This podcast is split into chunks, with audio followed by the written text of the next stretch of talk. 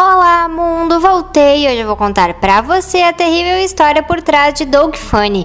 Mas prepare-se, pois esta é bastante chocante, triste e alucinante, literalmente. Mas antes do vídeo começar, não esqueça de se inscrever no Fala Eduardo, nosso canal de daily vlogs onde mostramos nosso dia a dia. O link está no card acima.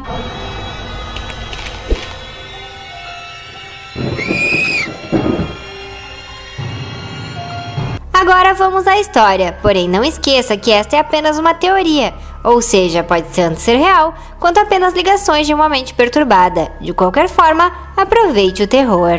Esta teoria fala que Doug é um usuário de LSD que só utiliza a droga para suportar a dor de ser molestado por seu vizinho, Sr. Dick.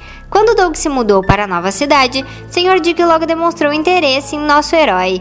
Isso fica claro quando ele o convida para assistir a um filme em sua casa. Já no dia seguinte, após Doug sair do Lago Luck Day e estar limpando costelinha, ele aparece novamente, com a desculpa de que está fotografando um nematode. Porém, pode-se pensar que ele apenas está fotografando seu jovem e novo vizinho. Nos episódios que seguem, Dick está sempre convidando Doug para ver suas novas tecnologias caríssimas que estão sempre estragando. O importante aqui a se observar é que nunca vemos as cenas do personagem nessas ocasiões. Além disso, Doug também passa grande tempo em seu barracão desenvolvendo um projeto duradouro, porém tal barracão está sempre muito bem trancafiado. Por que será? Medo de assalto ou de ser descoberto, Sr. Dick?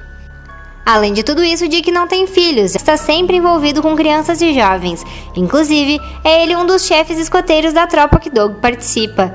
Teve inclusive um episódio em que o Sr. Dick se perde durante uma viagem de canoagem e, após, é encontrado em cima de uma árvore nu e diz: Desculpa, meninos, devo ter perdido minhas calças.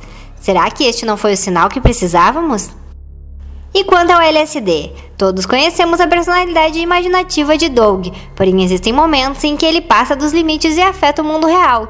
Isso faz nosso teórico crer que Doug utiliza LSD através da influência de Jude e sua irmã. Nosso herói encontra em casa a grande paz ao ingerir uma substância curiosa que sua irmã traz e esconde no quarto. Sabemos bem que ela não permite que Doug passeie por lá, talvez porque suspeite que seu irmãozinho anda utilizando suas drogas ilícitas. Há um episódio em que Doug fica sozinho em casa e decide explorar o quarto de Judy. Porém, por que ele faria aquilo naquela ocasião sabendo que irritaria sua irmã? Também é importante que você perceba a diferença entre a imaginação saudável de Doug e as viagens causadas pelo ácido. A principal diferença é que seus devaneios são inofensivos e jamais afetam o mundo real enquanto as alucinações são mais reais e mostram uma visão totalmente distorcida do mundo à sua volta. Além disso, podemos perceber que nelas Doug interage e é observado por pessoas ao seu redor. Um bom exemplo ocorre no episódio em que Doug consegue seu novo super pretendo. A primeira alucinação acontece quando ele está no espaço e, de repente, aparece na sala de aula com a senhora Wingle perguntando sobre o que ele estaria fazendo. Sem resposta, ele não faz a mínima ideia do que acaba de acontecer, até que Roger pergunta o que ele estaria fazendo ao encará-lo logo após de ficar pixelado. Ainda nesse episódio, é possível ver Doug olhando para seu livro didático até que a ilha se transforme em uma nave espacial que voa em seu entorno. Outro exemplo está justamente no episódio em que ele fica sozinho em casa e visita o quarto de sua irmã. Logo após, ele vai até o porão onde começa a alucinar. Todos os objetos ao seu redor se transformam em criaturas que ameaçam Doug. Aterrorizado, ele as ataca com um aspirador de pó até que é finalmente revelado que o objeto ameaçador é apenas um manequim. E o vídeo de hoje fica por aqui. Você acredita nessa teoria sobre Doug Funny? Sente-se traído pela própria infância? Comente! E não esqueça de deixar o seu like, que nos ajuda muito, de se inscrever no canal e também de comentar sugestões de creepypastas para gravarmos. Até a próxima! Fui!